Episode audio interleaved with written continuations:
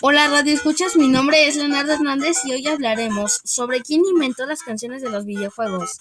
¿Alguna vez han preguntado quién inventó las canciones?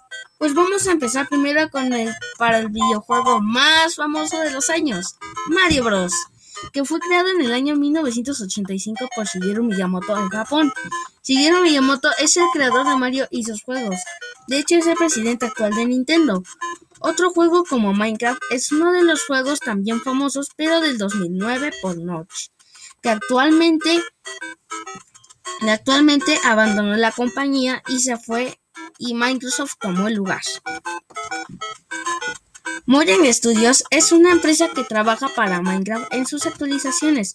Pero regresando al tema sobre quién inventó las canciones, pues bueno, lo hacen los programadores y los creadores de los juegos.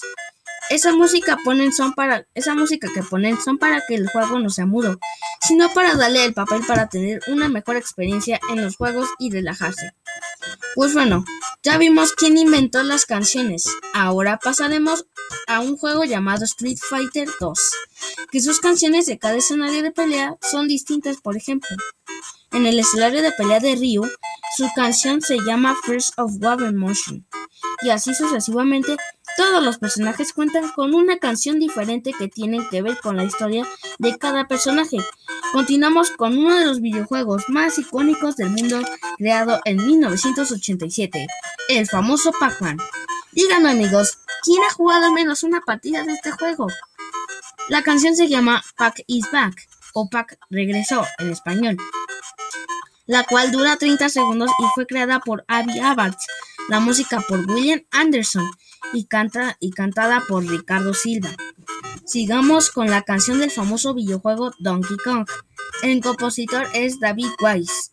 Es un compositor británico de música para videojuegos. Nació en Reino Unido. Pasemos al universo de Sonic. Estos temas los podemos escuchar en el videojuego de Super Smash Bros. La canción se llama Green Hill Song, creada por Composition Copyright Masato Nakamura.